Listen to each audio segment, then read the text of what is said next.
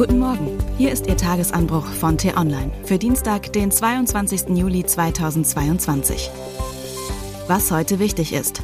Das Ende der Atomkraft wird sich wohl verzögern und die Grünen haben einen Sinneswandel. Geschrieben vom T-Online US-Korrespondenten Bastian Brauns und am Mikrofon ist heute Anja Bolle. Im Angesicht der größten Energie- und Wirtschaftskrise seit dem Zweiten Weltkrieg und der dazukommenden Klimakrise wird plötzlich denkbar, was für viele undenkbar schien. Mit einem Mal gibt es eine Mehrheit in Deutschland für den Weiterbetrieb der verbliebenen drei laufenden Atomkraftwerke in Landshut, in Niedersachsen und in Baden-Württemberg. Ein erster Stein fiel in den vergangenen Tagen in München um. Dort plädieren im Stadtrat seither nicht mehr nur die CSU, sondern auch die Grünen und die SPD dafür, das Landshuter Kernkraftwerk ISA 2 über das Ende dieses Jahres hinaus zu betreiben. Tage zuvor hatte auch die aus Baden-Württemberg stammende grüne Parteivorsitzende Ricarda Lang in der Talkshow Anne Will gesagt, dass es kein kategorisches grünes Nein mehr zu Atomkraft geben würde. Wer sich mit grünen Politikern in diesen Tagen unterhält, bekommt eine Idee davon, was hinter diesem Sinneswandel steckt. Kommt es so, wie es hinter den Kulissen längst besprochen wird, könnte die FDP in der Ampelkoalition am Ende das Nachsehen haben. Denn in der Union tobt die Debatte darum, den Grünen und der SPD bei einer Abstimmung im Bundestag zu Geschwindigkeitsbegrenzungen das Ja-Wort zu geben. Im Gegenzug wollen die Grünen den Konservativen wohl zumindest eine befristete Verlängerung der Kernkraftwerke zugestehen. Ganz überraschend kommt der Sinneswandel bei den Grünen nicht. Wer bei Robert Habeck genau zugehört hat, konnte schon kurz nach dem Ausbruch des russischen Angriffskrieges raushören, dass die Nuklearfrage nicht vom Tisch ist. Als der Wirtschaftsminister Anfang März nach Washington gereist ist, war ihm jedenfalls bereits klar, was sich im Herbst und Winter in Deutschland bezüglich der Atomkraft anbahnen könnte, egal wie klein der Anteil am Stromaufkommen auch sein mag. Politisch einen Niedergang der deutschen Industrie oder frierende Bürger zu verantworten, ohne alles versucht zu haben, kann er sich nicht leisten.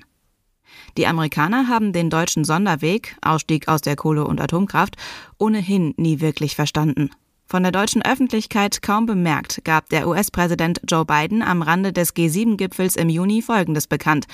Die Vereinigten Staaten unternehmen den nächsten Schritt zur Unterstützung innovativer, sauberer Nukleartechnologie in Europa. Gemeint sind damit millionenschwere Finanzhilfen, um etwa fortschrittliche Nukleartechnologien im EU-Land Rumänien zu fördern. In Kalifornien, so etwas wie dem US-Musterstaat in Sachen Klimaschutz, ist die Debatte um das vermeintliche Ende der Kernenergie ebenfalls schon einen Schritt weiter.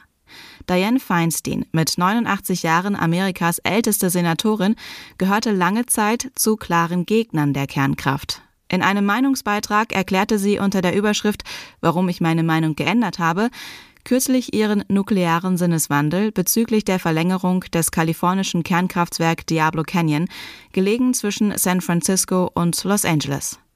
Das Zeitfenster für sinnvolle Maßnahmen zur Verlangsamung der Klimakrise schließt sich, und wir müssen alle Maßnahmen in Betracht ziehen, um dem kommenden Ansturm entgegenzuwirken. Dazu gehört auch die Verlängerung der Laufzeit von Diablo Canyon. Diablo Canyon scheint für Kalifornien das zu sein, was auch Neckar-Westheim für Baden-Württemberg sein wird. In der Not spaltet man Atome und nicht die Gesellschaft. Die Kernkraft scheint zum Erreichen der Klimaziele bei gleichzeitiger Energiesicherheit sowohl in den USA als auch in Deutschland zumindest vorerst unumgänglich zu sein. Gewissheiten gab es nie. Wir müssen und wir werden sie immer wieder neu hinterfragen und angesichts aktueller Entwicklungen neu bewerten müssen.